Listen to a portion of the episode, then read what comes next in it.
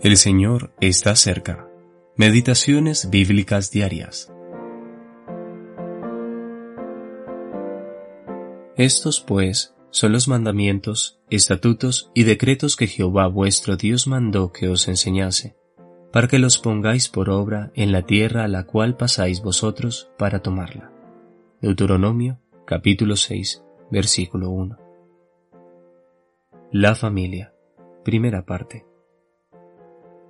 La familia es una provisión maravillosa que Dios ha establecido para el bien de la humanidad, desde el principio de la creación hasta el fin. Mientras la tierra permanezca, la unidad de la familia es aprobada y sustentada por Dios. Génesis capítulo 5 versículos 1 y 2 y capítulo 10 versículos 1 al 5. Hombre y mujer los creó y los bendijo. Un esposo y una esposa son el fundamento de una familia. Ya que Dios ha instituido la unidad de la familia, también ha dado pautas en su palabra para que nos comportemos conforme a su propósito para nosotros. Esto aplica a cada uno de nosotros personalmente.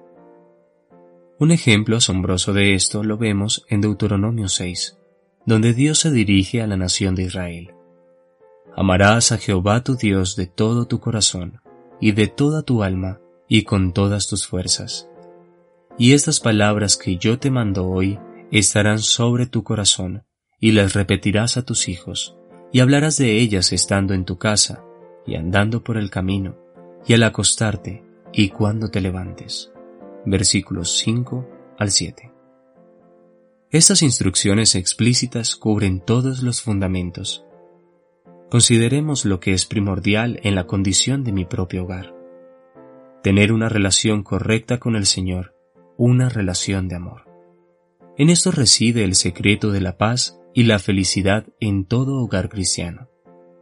Si estoy disfrutando de la comunión con el Señor y caminando con Él, entonces esto influirá sobre todos los que viven en mi casa. Los miembros de la familia compartirán este gozo. Cuando me doy cuenta que sin el Señor no puedo hacer nada, entonces soy impulsado a quitar la vista de mí mismo y confiar completamente en Él. En tal caso, somos capaces de decir, todo lo puedo en Cristo que me fortalece. Filipenses capítulo 4 versículo 13. Jacob Redekop